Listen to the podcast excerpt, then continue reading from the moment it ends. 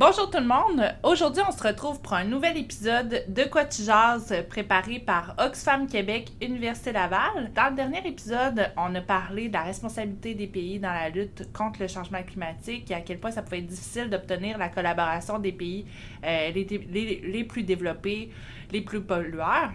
Puis aujourd'hui, on donne suite à ce dernier épisode en discutant du fameux 1,5 degré euh, qu'est-ce que ça change si on n'atteint pas cet objectif, euh, puis pourquoi on a établi cette limite-là?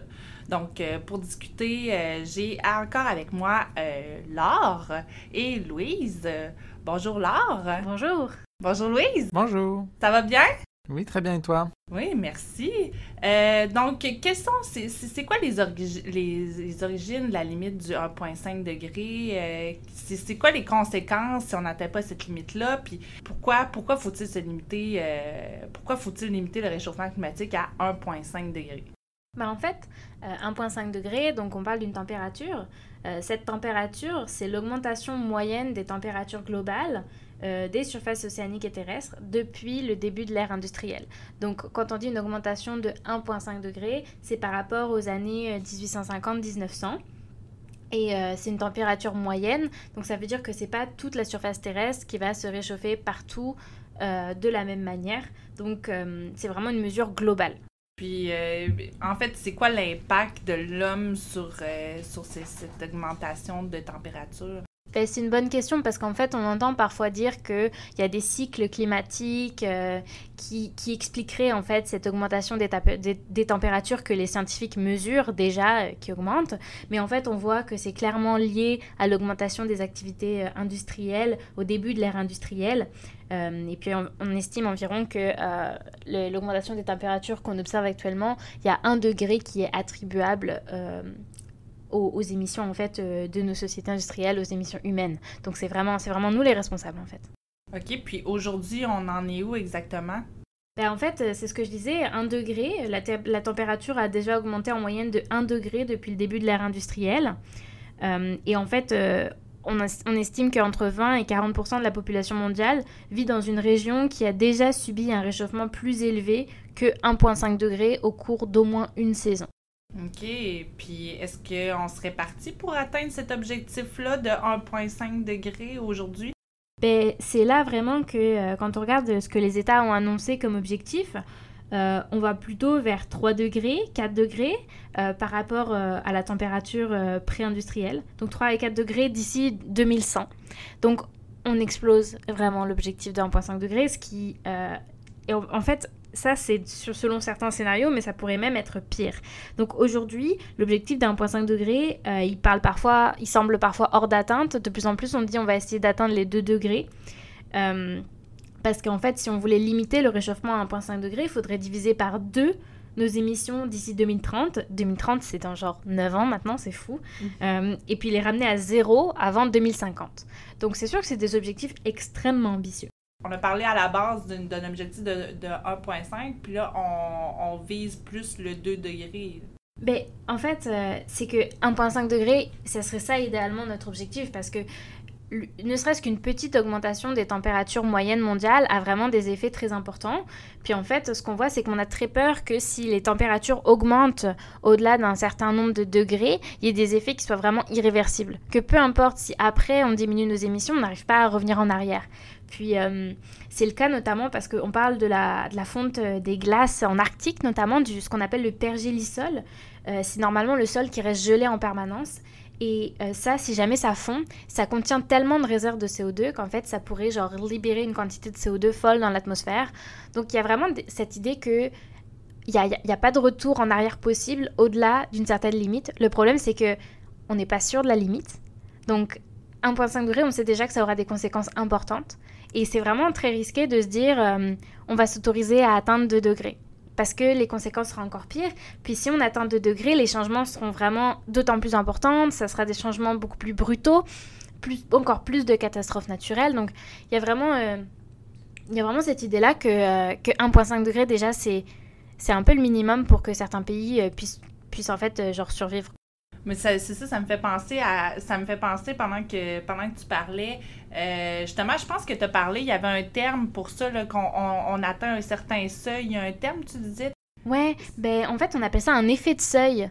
C'est cette idée, euh, ben, en anglais, on dit threshold, tu sais, c'est comme genre le pas de la porte. Quand tu passes le pas de la porte, et eh ben, euh, tu sais, t'es rentré. Ben là, c'est ça, c'est la même chose, c'est que au-delà de 2 degrés, on sait pas ce qu'il y a derrière, tu vois. Ben, moi, c'est ça. Puis euh, tu parlais des fonds des glaces, mais j'ai lu quelque part que aussi, on a parlé que dans la fonte des glaces, il y avait retrouvé des euh, types de bactéries euh, qui pouvaient, que les scientifiques avaient jamais vues. Là. Donc, on ne sait pas les conséquences au point de vue aussi de la santé mondiale, que ça peut déclencher d'autres types, réveiller d'autres types de maladies dont on n'est pas humainement capable de de, de, de, que notre système n'a jamais vu. Donc, on ne sait pas après ça. Là, ça peut avoir. Euh, on peut partir euh, dans les scénarios catastrophes le pire que la, pandémie là, aussi. Ben, c'est ça aussi. Puis je pense qu'une bonne métaphore pour le comprendre, c'est un effet de cascade ou un effet de domino, tu sais.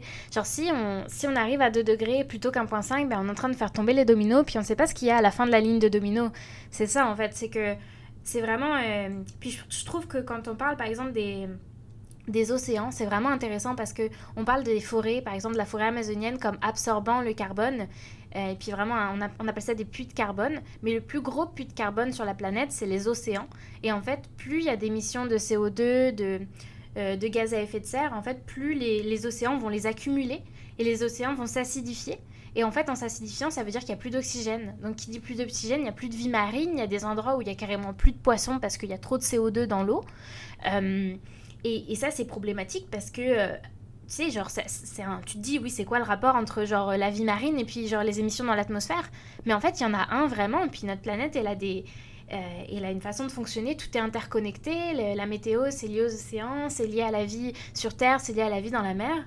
Donc euh, si, tu, si tu vas au-delà d'un certain seuil, tu, tu peux pas juste dire oh, je vais enlever le CO2 des océans. Tu, tu peux pas en fait, toutes nos technologies ne nous permettront pas de faire ça. C'est vraiment un saut dans l'inconnu, comme tu dis, et, finalement, c'est assez lié, cette idée de seuil aussi, c'est très lié à l'idée de limite planétaire, ce ouais, qu'on utilise aussi comme terme, euh, c'est-à-dire en gros les limites que l'humanité ne doit pas dépasser pour ne pas compromettre les conditions favorables à son existence, en fait, tout simplement, et son existence et son bien-être, bien sûr. Et euh, justement, les limites planétaires, on parle bien, en fait, que de, de ce besoin de ne pas... Euh, avoir des modifications trop brutales et, difficilement prévisibles dans l'environnement planétaire en allant justement dans ce, cercle vicieux en fait dont tu parles. Et parmi en fait ces euh, limites planétaires, bah, justement il y a le changement climatique, il y a l'érosion de la biodiversité, il y a aussi la perturbation des cycles avec l'azote et le phosphore, donc aussi des questions qui sont liées à l'acidification des océans aussi. Donc il y a, tout un tas d'autres choses euh, euh, avec l'utilisation des sols, l'utilisation mondiale de l'eau.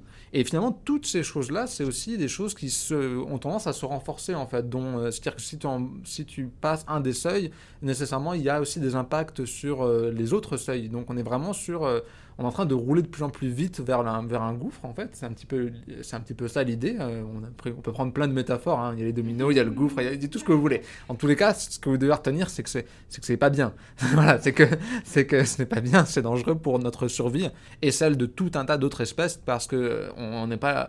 Euh, un petit truc quand même qu'on devrait préciser, c'est qu'on n'est pas les seuls sur cette planète et peut-être que d'autres espèces ont aussi le droit de vivre sur cette planète et pas juste l'espèce humaine et on est en train de mettre tout ça en danger. Mais c'est ça, comme euh, je pense que tu en avais déjà parlé, euh, c'est plus concrètement, là, quand on, revient vraiment à, l'impact par rapport à l'humain, on parle d'oxygénation, de, en fait, on enlève l'oxygène de la mer, donc l'acidification, etc.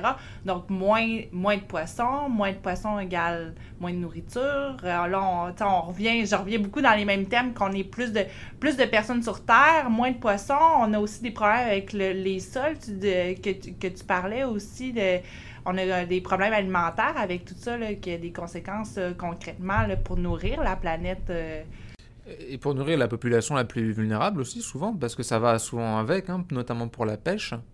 pour les zones côtières, en fait, où des populations euh, beaucoup, enfin, une majorité de, la majorité de l'humanité vit sur les zones côtières. C'est aussi quelque chose qu'il faut savoir. Hein. C'est pas la mhm. majorité des gens sont concentrés sur les zones côtières et on peut comprendre il y a tout un tas d'intérêts à être sur les zones côtières. Mhm. Euh, mais du coup, ben, ils seront aussi euh, les plus impactés au niveau des ressources en poissons, des ressources, enfin, de tout de la mer en général.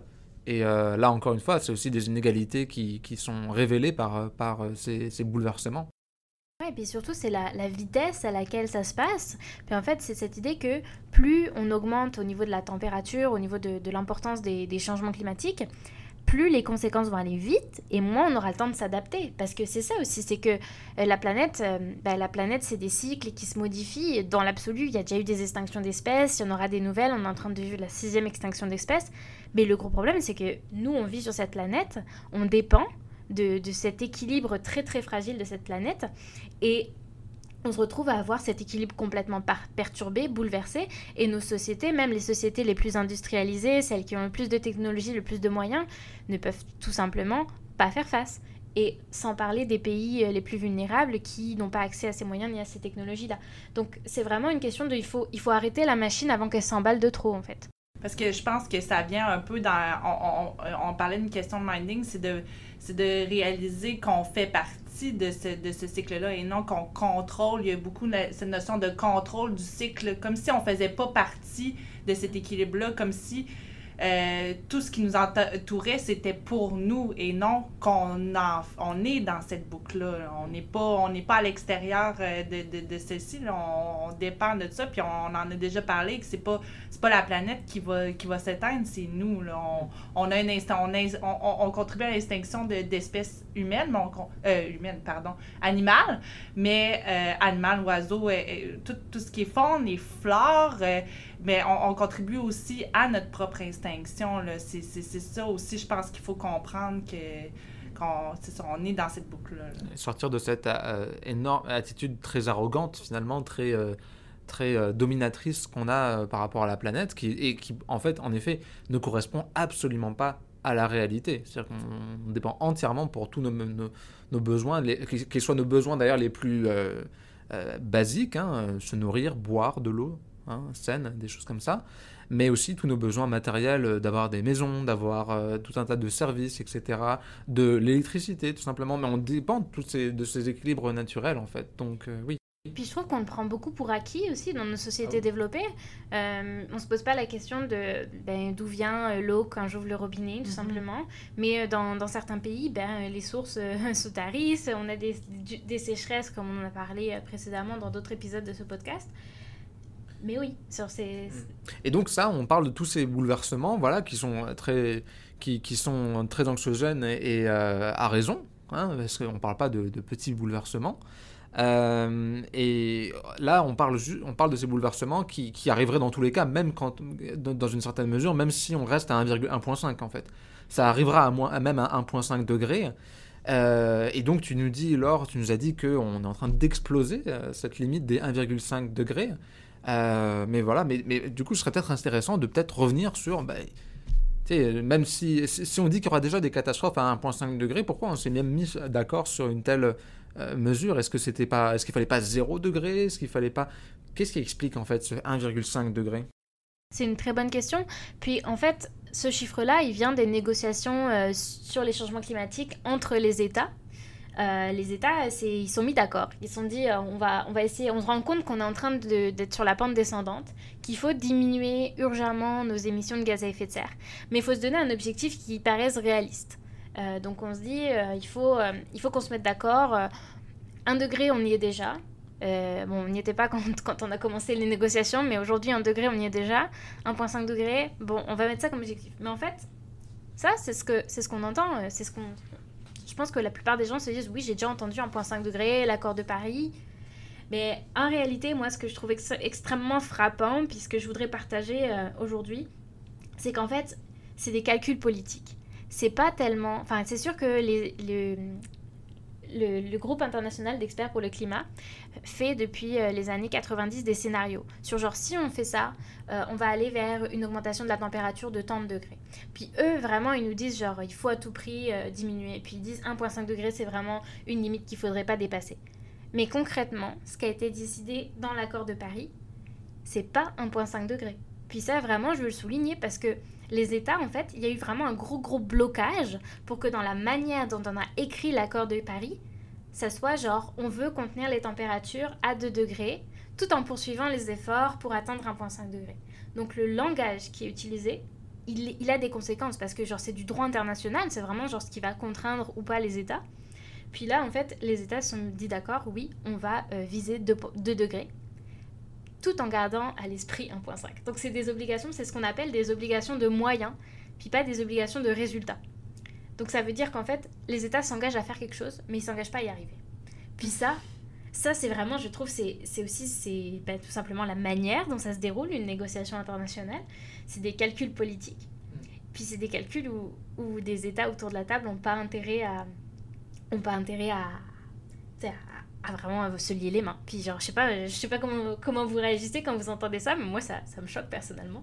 Ben, vois-tu, je suis pas vraiment, je suis pas vraiment surprise. On, on, voit qu'on en, on en discute, puis euh, ça revient beaucoup à cette non-obligation-là de, de, de, faire un peu, tu sais, que l'État fait un peu ce qu'elle, n'importe quel État fait un peu ce qu'elle veut en, en en conséquence avec ses, ses propres, euh, ses propres intérêts aussi. comme tu disais, là, il y a bien des, des pays où que ça serait où que leur économie est concentrée dans un dans une production polluante. Donc, ils sont pas. Euh, on, on, le sait, là, on, on se mentira pas que l'aspect pécunier, c'est ce qui c'est ce qui domine le monde. Donc, euh, c'est sûr que si tu demandes à, à, un État de complètement changer son modèle économique, pour euh, sa survie, ben c'est sûr qu'elle a des intérêts euh, de pas euh, de pas sévir autant de ce qui serait nécessaire.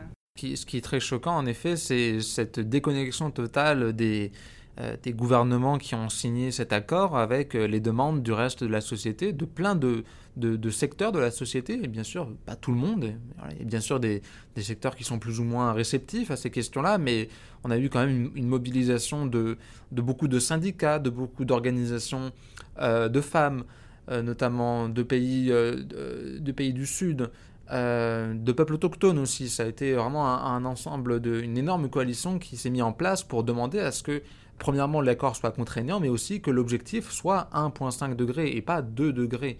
Donc c'est vrai que ce qui est vraiment inquiétant, c'est cette déconnexion vraiment des euh, des, gouvernements avec euh, le reste de leur population qui ne demandent finalement qu'à vivre. Hein. Euh, quand on parle de toutes ces catastrophes, c'est juste... voilà, on voit bien qu'au-delà juste d'un réchauffement, c'est véritablement... un suicide sur lequel collectif dans lequel on s'engage en fait en continuant dans cette voie-là. c'est juste une demande pour vivre. Puis c'est faut pas penser aussi qu'il y a un doute scientifique. Genre, parce que des fois, on entend des climato-sceptiques nous dire que les changements climatiques, ça n'existe pas. Euh, il y a des, les scientifiques les plus éminents de la planète ont fait des rapports, font des rapports euh, chaque année. Puis, ce que je trouve vraiment, euh, moi, une autre petite anecdote, si je peux me permettre, très choquante aussi, c'est qu'en 2018, les États avaient demandé aux experts, sur les, pour le, aux experts sur les changements climatiques de produire un rapport en disant on en est où par rapport à 1,5 degré. Mhm. Puis ce que, rapport, ce que le rapport nous dit, c'est qu'en ce moment, on est complètement à côté de la plaque. On est en train de se diriger plutôt vers 3 degrés au cours du siècle et pas du tout 1,5 degré. Et euh, il y, a plein de, y a plein de délégués euh, des, des, petits euh, pays insulaires, puis des scientifiques qui s'attendaient à ce que la, la conférence des parties à l'accord de Paris, donc tous les États qui avaient signé l'accord de Paris, prennent acte suite à cet accord. Et en fait, il y a eu une opposition des États-Unis, de l'Arabie saoudite, de la Russie et du Koweït pour que la Réunion accueille favorablement le rapport. En fait, ils ont refusé qu'on écrive dans le texte on accueille favorablement le rapport. Et puis ils ont insisté pour dire non, on va seulement en prendre note. Donc c'est pour dire à quel point sur des petits détails de texte, il y a une opposition aussi euh, frontale en fait. On est en train de dire aux scientifiques oui, bon, bah votre rapport, on va en prendre note, hein. mettez une note de bas de page et puis genre voilà.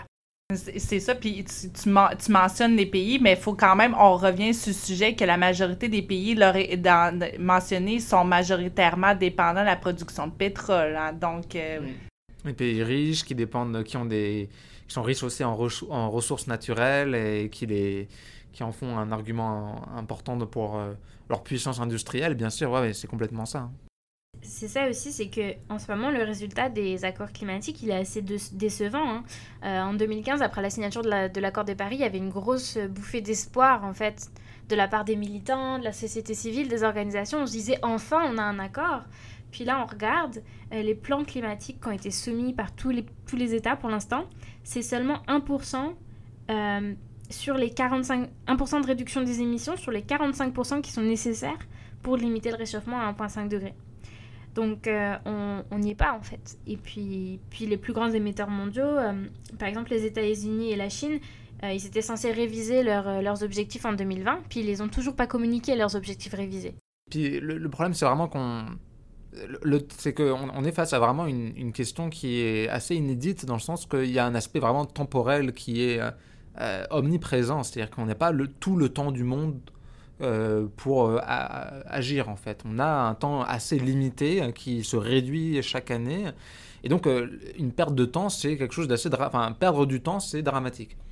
c'est absolument dramatique et pourtant c'est ce qu'on est en train de faire depuis des années. Hein. moi je suis né en 1995, donc c'était l'année de la première réunion de, de la Convention des Nations Unies sur le changement climatique. et donc ça fait littéralement depuis que je suis né que euh, on se retrouve chaque année pour parler du climat, pour ces résultats-là.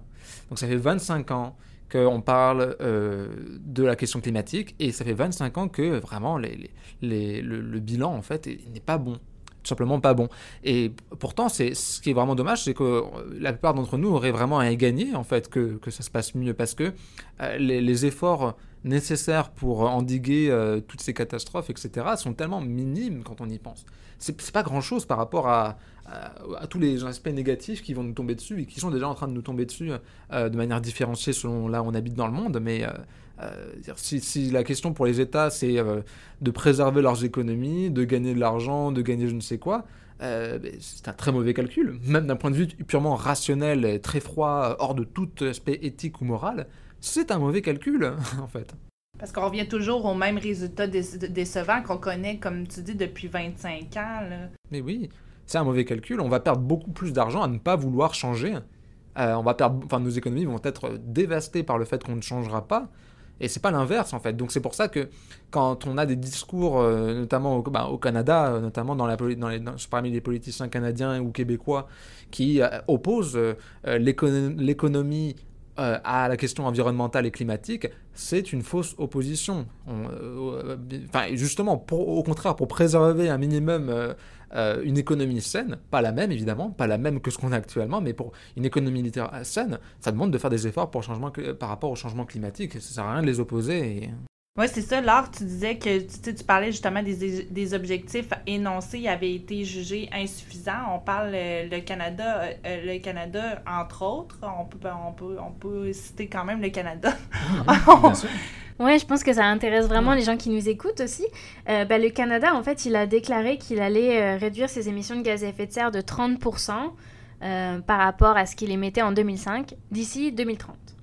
Euh, mais sauf que ça, ça nous enligne sur la trajectoire des entre 2 ou 3 degrés d'augmentation. Donc on n'est pas du tout dans un scénario à 1,5 degré. Et puis en plus, il y a énormément de doutes sur la capacité du Canada d'atteindre cet objectif-là. Euh, on pense que même toutes les, toutes les politiques actuelles, puis même en comptant l'impact économique de la Covid cette année, euh, on pense que c'est toujours pas suffisant pour atteindre l'objectif l'objectif qu'a annoncé le Canada. Euh, donc c'est sûr que c'est vraiment un objectif qui est insuffisant. Quoi. je pense qu'on peut s'attendre à mieux de la part d'un pays industrialisé, développé tel que le Canada. Quoi. Puis il y a tellement. Ça, ça pas. En, tout cas, on, disait dans les médias l'année dernière qu'avec le, le confinement, la pandémie, euh, on, on, a on a comme un, nombre euh, X de ressources, de ressources naturelles à, épuiser en une année. On a, on a comme un seuil. Mm. Puis on avait normalement à chaque année. Euh, je ne vais pas me tromper dans les chiffres, mais à chaque année, je pense qu'en en juin, on a déjà, après six mois, on a, on a déjà atteint notre, euh, notre capacité annuelle. Puis euh, avec la pandémie, le, confinement, on a reculé de seulement trois semaines. Donc, c'est. Pas grand-chose, hein? on, se rend compte à quel point on a besoin d'un peu plus d'efforts que, que ça.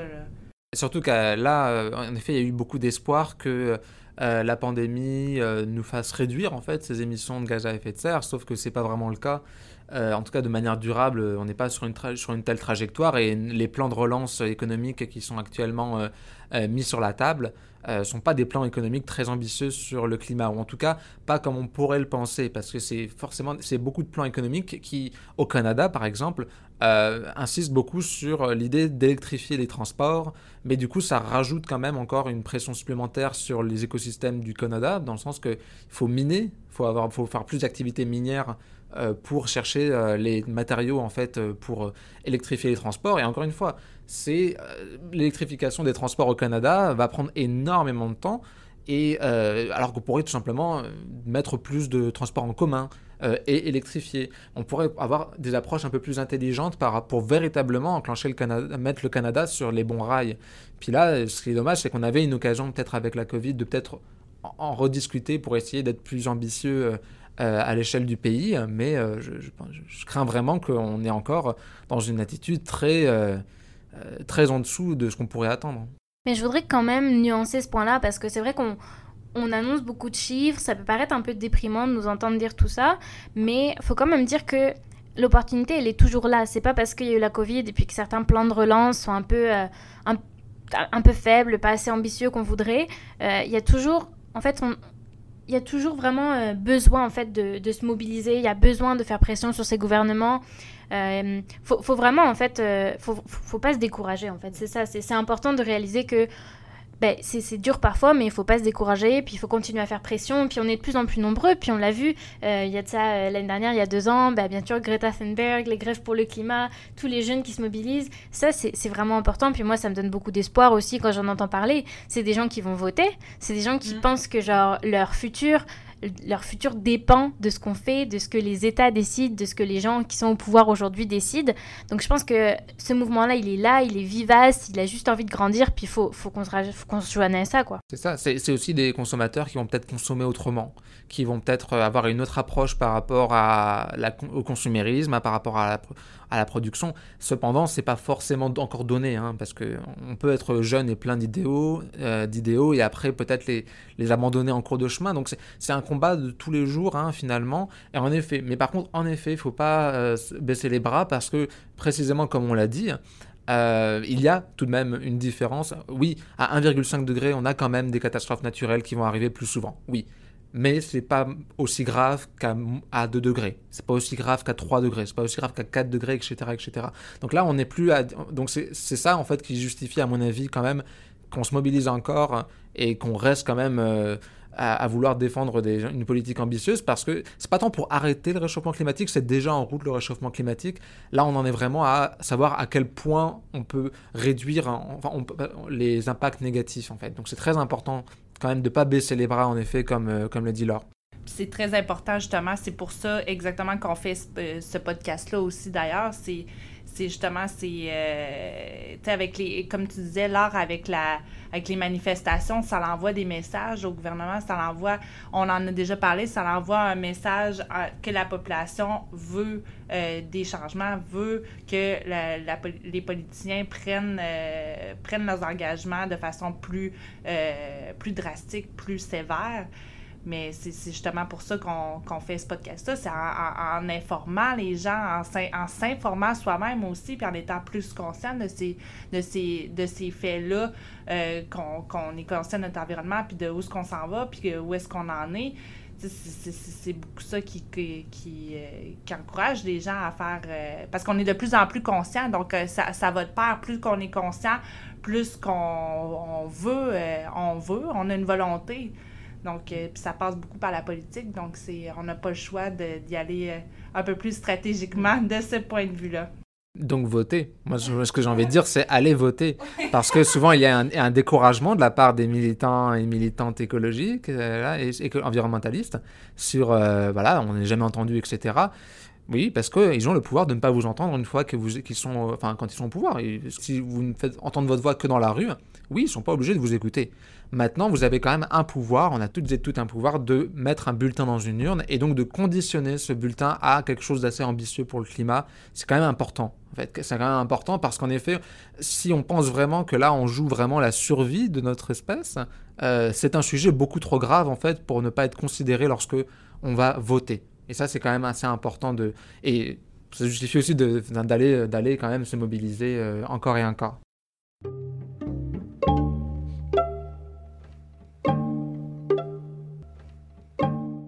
En espérant qu'on puisse faire euh, bouger les choses euh, très bientôt. Donc, je, je, pense que c'est ce qui clôt notre podcast. Merci beaucoup, Laure. Merci beaucoup, Louise. Merci à toi. Euh, on espère encore une fois que cela vous a plu. Euh, on se retrouve dans un prochain épisode où on va parler euh, des changements climatiques, comment ils affectent différemment les minorités. Donc, merci encore de nous avoir écoutés. N'hésitez pas aussi à nous suivre sur notre page Facebook Oxfam Université Laval, à vous abonner gratuitement au podcast De quoi tu jases sur Anchor, Spotify, Google Podcasts et bien d'autres plateformes. Cet épisode vous a été présenté par Oxfam Québec Université Laval. Merci à Taking It Global, au gouvernement du Canada et à Service Jeunesse Canada d'avoir généreusement soutenu ce projet.